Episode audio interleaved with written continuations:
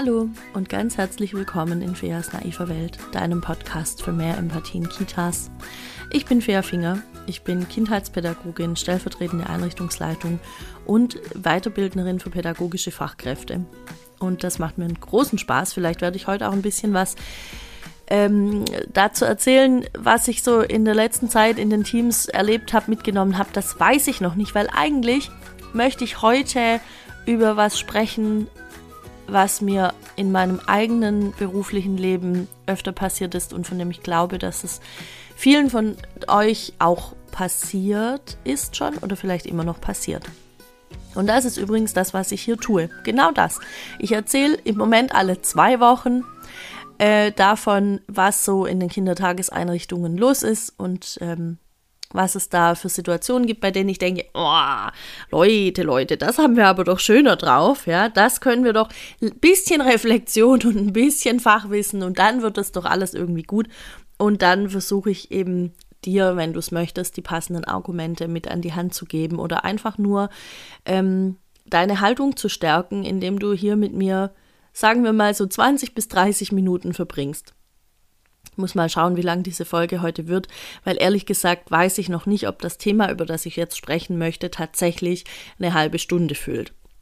Ich habe vor einer Weile mit einer lieben Hörerin gesprochen. Ich habe schon lange nichts mehr von ihr gehört. Ich werde mich mal melden auf jeden Fall.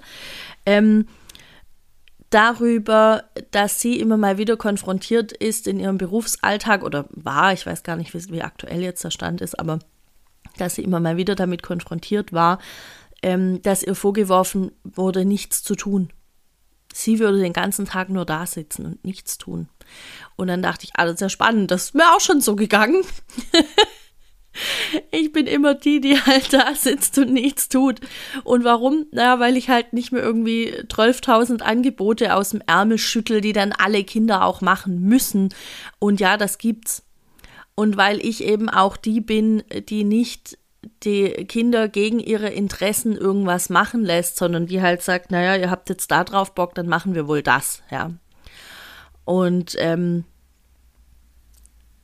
sie sagte dann, und weißt du, das stimmt ja auch nicht. Es stimmt nicht, dass ich nichts tue sondern ich greife halt nicht gleich ein. Ich sitze halt nicht die ganze Zeit da und laber die Kinder zu mit meinen Kommentaren und versprachliche irgendwie gefühlt alles, was die machen in Situationen, in denen es einfach nicht angebracht ist. Und ich glaube, das ist der entscheidende Punkt. Es gibt immer noch Kolleginnen und Kollegen, die davon ausgehen, dass unser, unser Ziel oder unser Beruf ist, Kinder voll zu labern und Kinder permanent beschäftigt zu halten. Und weitergehend davon, dass es auch unser, unser Ziel ist, zu sagen, a, die, da, das Kind oder vielleicht auch eine Gruppe von Kindern, die machen gerade nur das, die sind jetzt immer nur im Atelier und wollen malen, dem, da muss mal ein Gegenpol rein, die müssen auch mal was anderes machen, ja. Die müssen jetzt vielleicht auch mal einfach mehr in den Bewegungsraum oder mehr in den Garten gehen. Und ehrlich gesagt bin ich nicht so ganz sicher, woher das kommt. Ob das einfach Erfahrungswerte sind oder so, aber ich, was ich halt oft beobachtet habe schon ist, dass es Leute gibt, die permanent nach diesen Defiziten eigentlich schauen. Also danach schauen, was machen die Kinder nicht und dann versuchen die Kinder zu überreden, genau das zu tun, was sie eben gerade nicht machen. Und mein Ansatz, und ich glaube, das ist auch so der aktuelle Stand der Wissenschaft, ist zu sagen, wir stärken die Stärken. Wir schauen, was interessiert das Kind. Und wenn wir dann wirklich, wirklich der Meinung sind, es wäre für das Kind vielleicht aber cool, äh, nicht nur im Atelier zu sein, sondern auch ein bisschen mehr Bewegung zu haben, dann muss ich mir überlegen, wie kriege ich quasi das Atelier in den Bewegungsraum? Wie kann ich das irgendwie verknüpfen auf eine coole Art und Weise? Ähm, die das Kind interessiert. Und jetzt stelle ich eine steile These auf, denn ich behaupte, dass das Kind trotzdem immer noch mehr davon lernt und immer noch mehr davon hat, wenn es einfach in diesem Atelier stehen bleibt oder sitzen bleibt und da seine Sachen verfolgt. Vielleicht hat es da irgendeinen Plan, vielleicht hat es irgendwas noch nicht rausgefunden, was es ganz dringend rausfinden will. Vielleicht gibt dem Kind einfach nur dieser Raum die Sicherheit, die es gerade braucht. Und wie erfahre ich das? Durch Beobachtung. Und wie beobachte ich? Indem ich rumsitze. Indem ich nichts tue. In Anführungsstrichen, ja. Ich sitze einfach da und ich beobachte das Kind und ich mache mir vielleicht ein paar schriftliche Notizen dazu. Und ich verstehe immer nicht, es geht nicht in meinen Kopf, wie Leute das nicht verstehen können, wie Leute immer noch glauben, sie laufen in einen Raum und innerhalb von drei Sekunden haben sie erfasst, um was es dem Kind geht. Und sie haben das gesehen, weil aufgrund ihrer unglaublich großen Erfahrung mit Hunderttausenden Kindern in den letzten zehn Jahren wissen sie jetzt Bescheid. Und ich verstehe die Versuchung. Ich verstehe komplett, dass man in Versuchung kommen kann, das so zu denken. Weil ich auch an dem Punkt natürlich, natürlich, selbstverständlich, war ja überall schon. Also meine Erfahrung aus den letzten Jahren sagt, ja. Nee. Also, tatsächlich war ich auch schon an dem Punkt, ähm, das zu glauben, dass es immer nur dass es immer gleich wird, dass sich einfach alle paar Jahre so die Kinder verändern, aber dass die Situationen immer irgendwie gleich sind. Und ähm, irgendwann bin ich da weggekommen, weil ich so dachte, das ist ja super fies. Es ist ja super gemein, wenn ich ein Kind, das jetzt neu kommt, das auch quasi gerade erst geboren wurde, wenn ich dieses Kind jetzt vergleiche mit einem Kind, das ich vor fünf Jahren kannte, das schon gar nicht mehr bei mir in der, in der Krippe oder bei mir im Kindergarten ist. Und wenn ich jetzt sage, ah ja, das ist, das ist wie, äh, das ist wie Elisa vor fünf Jahren, weißt du noch? Und dann sagen alle, ah ja, was haben wir da gemacht? Ah ja, dann machen wir das da auch. Ja, das ist auch so. Das ist super fies, weil das dem, dem Kind, das heute hier ist, nicht gerecht wird. Gar nicht. In keiner, in keiner Art und Weise. Wir haben ja null versucht, das Kind überhaupt zu verstehen und rauszufinden, was, was bewegt denn das Kind gerade und, und ähm, wie geht's ihm? Was möchte es denn lernen? Was möchte es denn mitbringen? Was möchte es zeigen? Ja, was, was ist es für ein Mensch überhaupt? Und das ist meiner Meinung nach eine adultistische Haltung, weil Adultismus ganz grob gesagt ja auch einfach sein kann, immer dann, wenn Erwachsene glauben, ähm, in irgendeiner Form besser zu sein und, und äh, ja, ein, ja, einfach besser zu sein als Kinder, dann ähm, ist es ein adultistisches Verhalten und ich fürchte, dass das auch da seine Früchte trägt. sind keine sehr schönen Früchte, gar nicht. Die stinken ein bisschen. Ähm, aber ja, ich glaube, dass es daran liegt. So. Und ähm, ja, wie gesagt, wir hatten es dann eben von diesem, äh, von diesem Nichtstun und mir ist aufgefallen, dass mir das auch ein paar Mal begegnet ist und dass ich dann wirklich ins Schwanken kam und dachte, ah shit, vielleicht sollte ich mehr machen. Vielleicht sollte ich mir auch irgendwie für jeden Tag ein Angebot ausdenken, was dann alle Kinder machen müssen oder so. Und ähm, auch, der, auch der Gedanke, das spielt ja dann oft auch mit rein, dass die Eltern ja dann auch irgendein Ergebnis wollen. Die Eltern wollen ja bestimmte Dinge. Und ähm, da muss ich ganz klar sagen, das tut mir sehr leid. Wir sind nicht für die Eltern in der Kita, wir sind für die Kinder in der Kita. Und wir sind nicht dazu da, die Kinder anzuheizen, äh, irgendwelche Ergebnisse zu produ produzieren und bereits jetzt ähm, LeistungsträgerInnen zu sein von irgendwas, was sie null interessiert. Also, ähm, nee, sehe ich jetzt gar nicht. Und ich glaube zu wissen, dass das aber schon ein Gedanke ist, der einige ähm, prägt oder ja, der, der einigen halt so durch den Kopf schwirrt und sie denken sich dann, ja, das ist super und dann sehen die Eltern, was wir hier geleistet haben und was wir hier machen. Und jetzt kommt die große, die große Nachricht, die große überraschende Nachricht. Eltern könnten auch sehen, was wir leisten und was wir tun und auch was ihre Kinder lernen, indem wir genau das transparent machen, was ihre Kinder lernen. Das heißt durch Fotos, durch Aushänge, durch, ähm, weiß ich nicht, vielleicht sogar, wenn, wenn das irgendwie datenschutzrechtlich geht, durch kleine Filmchen. Also das ist jetzt naive Weltdenken. Ich spinne jetzt einfach ein bisschen rum, ja. Aber es gibt eine Unzahl an Möglichkeiten, Eltern darüber zu informieren, was ihre Kinder lernen. Und zwar, indem ich nie einfach nur Bilder mache von, ah, und dann sind wir so schön durchs Herbstlaub spaziert und dann haben wir die und die Erfahrung gemacht und wir konnten das Laub rascheln hören. Das ist alles nett, okay? Das ist aber halt äh, Kindergartenromantik. Ich will wissen, was hat das Kind dabei tatsächlich gelernt und wer ist überhaupt wir? Ich glaube jetzt nicht, dass die Erzieherin irgendwie ähm, alle diese Erfahrungen gemacht hat. Ah, und dann sind wir so schön in die Pfützen gesprungen und die Füße waren nass. Glaube ich nicht. Ich glaube nicht, dass Trixie in die Pfütze gesprungen ist und ihre Füße waren nass. Trixie weiß garantiert, wie sich das anfühlt, weil sie das vielleicht irgendwann auch mal gemacht hat aber ich glaube nicht, dass sie sich in wir mit einbezieht. Also vielleicht können wir das auch aufhören, ähm, immer von wir zu sprechen, wenn es nicht wir sind. Und es geht auch nicht darum, ob Trixie sich im Laubhaufen hat fallen lassen oder ob sie einfach äh, davon spricht, dass Kinder das gemacht haben. Ähm, weil wir ja nicht ihren Lernprozess darstellen wollen, den sie da jetzt im Herbst hatte, sondern den von Maximilian, okay? Gut, also, das heißt, das wäre so das nächste. Dass ich eben beobachte, was die Kinder tun und mir dann überlege, was lernen sie in dieser Situation. Das ist eigentlich ja ein Grundhandwerkszeug, das wir alle haben sollten. Und es verschwindet hinter, ähm, ja, und der Plätzchenduft erfüllte das, den ganzen Kindergarten. Und wir hatten so einen Spaß, die Zuckerstreusel auf den Boden zu werfen oder so. Ja, geil, Schwerkraft.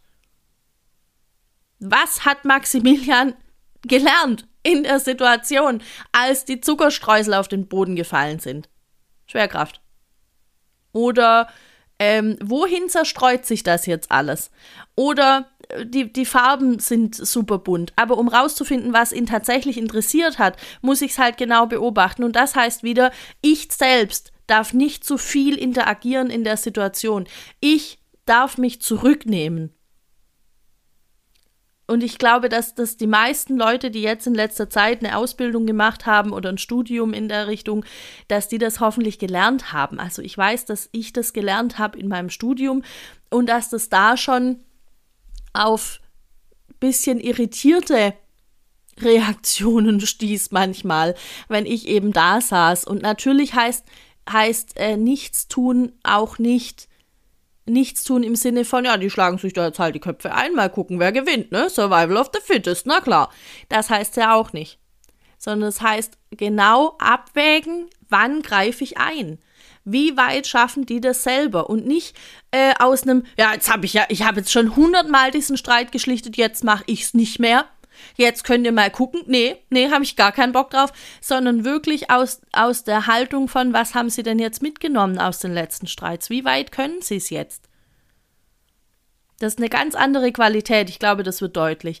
Und das ist das, was wir machen in diesem Beruf. Okay, wir beobachten, wir schauen uns das genau an und dann machen wir bitte transparent für die Eltern, was ihre Kinder gerade lernen oder auch nur für dieses eine Kind. Es gibt dieses wundervolle Tool der Bildungs- und Lerngeschichten. Ich mag das sehr, sehr gern, ähm, indem ich indem ich einfach das Kind beobachte und vielleicht davon Fotos mache und dann aufschreibe, ähm, heute habe ich dich beobachten können, wie du das und das und das gemacht hast. Und entweder sage ich dann, ich glaube, dein Ziel war, das und das rauszufinden, oder ich bin mir nicht sicher, aber das kam am Ende raus. Und mich hat in der Situation sehr beeindruckt, mit wie viel ähm, Durchhaltevermögen du da dran geblieben bist. Oder ich fand es, ähm, ich, mich, mich hat es berührt, wie du dich um XY gekümmert hast oder irgendwie sowas. Also von mir ausgehend auch das zu schreiben. Und dann, ich weiß nicht, ich, nur kurzer Exkurs in Bildungs- und Lerngeschichten. Es gibt Leute, die sagen, man muss auf die Magic Moments warten und dann die Kamera drauf halten. Ja, Leute, nee, weil alles kann doch ein Magic Moment sein. In, Im Leben dieser Kinder, in dem, in dem so viel passiert am Tag, da kann ungefähr alles ein Magic Moment sein und schön wäre, wenn wir dann halt äh, das auch so, so respektieren. Und ähm, auch mal andersrum gedacht. Wie schön ist es, wenn eine Kollegin kommt oder eine Freundin oder ein Freund und äh, irgendwas rückmeldet, was für dich jetzt gerade ganz selbstverständlich war. Und dann kommt jemand und sagt, boah, es hat mir richtig gut, gut getan. Es war richtig schön zu sehen, wie du gerade mit dem Kind da interagiert hast. Das hat mich richtig runtergeholt oder davon habe davon hab ich jetzt gerade das und das gelernt. Oh, Feedback-Kultur, mega krass. Wie mache ich das? Indem ich nichts tue, indem ich beobachte, okay? Ich bin große Verfechterin des Nichtstuns. Ich habe übrigens vor, im Sommer nichts zu tun, okay? Erinnert mich nochmal dran, wenn Sommer ist. Ähm. Ah, Sommer. Jetzt habe ich kurz meinen Faden verloren. Moment. Ah ja, das heißt, einerseits Zurückhaltung, wohlwollendes Tun, wenn ich was tue und ansonsten Zurückhaltung schauen, auch, auch drauf schauen, welche Kinder brauchen mich denn auch gerade, weil es gibt ja Kinder, die sind einfach happy mit dem, was sie da machen und dann mache ich vielleicht ein, ein Foto davon und mache nachher transparent, was das Kind gelernt hat und es gibt Kinder, die brauchen mich gerade und auch diese Kinder lernen in der Situation irgendwas. Die lernen, es, es ist jemand da für mich, die lernen, ähm, ich, ich kann mir Hilfe holen oder ich kann mir äh, auch eine Nähe holen. Ich kann selber in Kontakt treten mit jemandem und das funktioniert. Also Kinder lernen ja permanent, okay? Und deshalb, ich sage heute auch oft okay, ne? Naja, und deshalb ähm, ist das ja genauso wichtig. Und natürlich können wir das auch nur machen, wenn wir einen gewissen Rahmen an Personal haben. Also in der, in der Art und Weise, wie ich das jetzt hier schildere, das können wir wirklich dann besonders gut, wenn genug Leute da sind. Das heißt aber nicht, dass es nicht auch geht, wenn wenig Leute da sind. Und jetzt komme ich zum nächsten Punkt. Wenn wir also aufhören, ständig Kinder ähm, beschäftigt halten zu wollen, ständig irgendwelche Angebote aus dem Boden zu stampfen, die dann möglichst viele machen sollen, weil sonst ist die Trixie traurig, die hat sich da jetzt so viel Mühe gegeben mit ihren Kastanienmännchen, ja. Ähm, wenn wir das also aufhören, dann haben wir auch wieder mehr Zeit für die Kinder. Ich höre das so oft in letzter Zeit in dieser ganzen Debatte, in dieser ganzen Diskussion um Rahmenbedingungen und um Personal, dass man ja gar keine Zeit mehr hat für die Kinder. Und wenn man dann hinguckt, was machen die Leute oder was denken sie, was wäre Zeit für die Kinder, dann sind es irgendwelche komischen Bastelangebote irgendwelche Sachen, von denen Leute glauben, wenn ich das mache, dann kommt das den Kindern am Ende zugute. Und ich behaupte einfach, dass das so nicht richtig ist. Das kann ich mal machen, das ist mal schön und gleichzeitig entspannt es sehr, wenn ich das einfach zurückfahre und wenn ich einfach die Kinder im Freispiel was spielen lasse und beobachte, was brauchen die gerade, welche, ähm, welche Spielmaterialien wären denn jetzt gut für die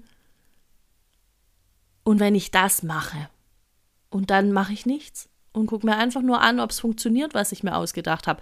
Im Übrigen ist das auch ein Angebot. Ein Angebot heißt Angebot, weil ich etwas anbiete. Und dann kann jemand sagen, oh nein, danke. Oder es kann jemand sagen, ja, mega geil, klar nehme ich den Schokopudding.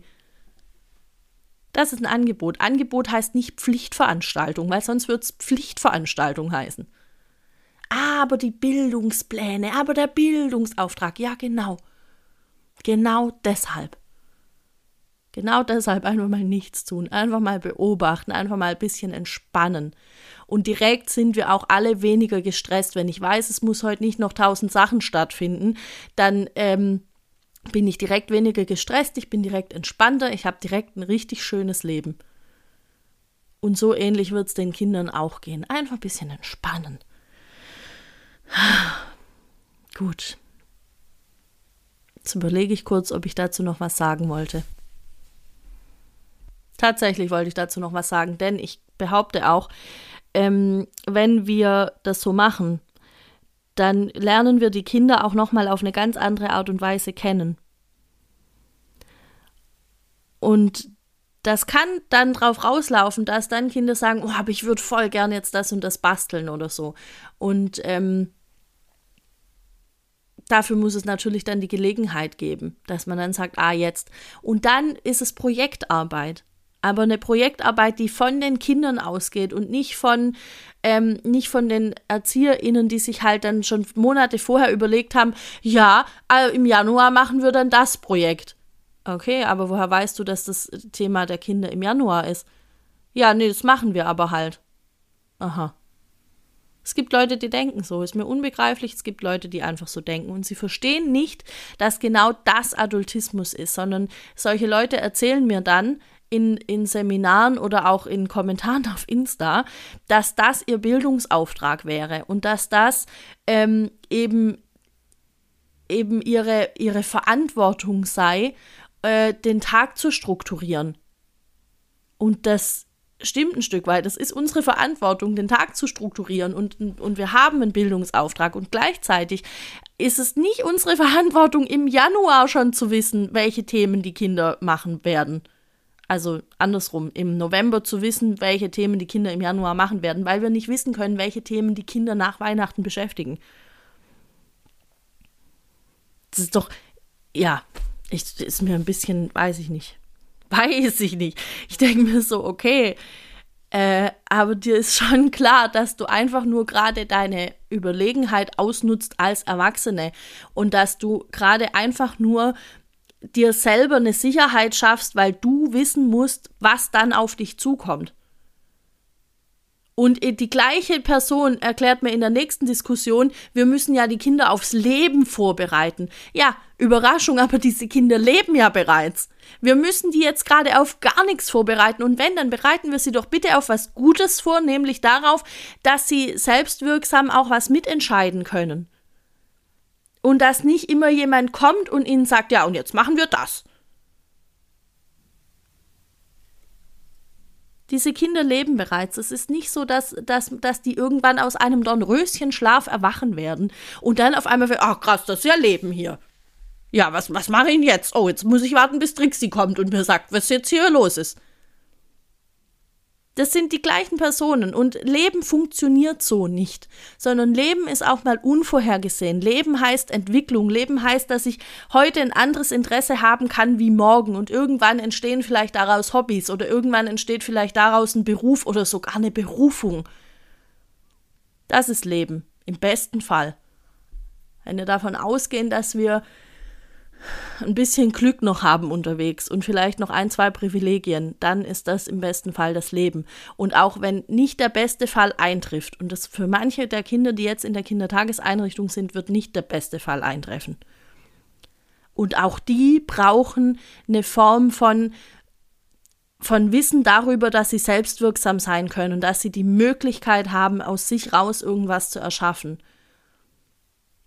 die müssen sich das vorstellen können. Die müssen, also es, es beginnt doch damit, dass ich, mir, dass ich es mir vorstellen kann. Und wenn ich es mir vorstellen kann, dann kann ich mir überlegen, was sind jetzt die nächsten Schritte, dass ich da hinkomme. Und was brauchen Kinder dafür? Garantiert nicht, dass jemand mir einen vorgefertigten Hasen da hinlegt und sagt, jetzt prickel mal den aus, jetzt ist ja auch bald Ostern. Das wird davon nicht passieren. Es wird eher davon passieren, dass, dass jemand sagt, ah, das sind deine Interessen, okay, und wie kommst du jetzt an das Ziel? Wie kann ich dich unterstützen, dass du an das Ziel kommst? Im Gespräch mit dem Kind oder durch Nichtstun und Beobachtung. Es schließt sich der Kreis. Okay. Ich glaube, jetzt habe ich so ungefähr für den Moment alles gesagt zu dem Thema, was ich sagen wollte.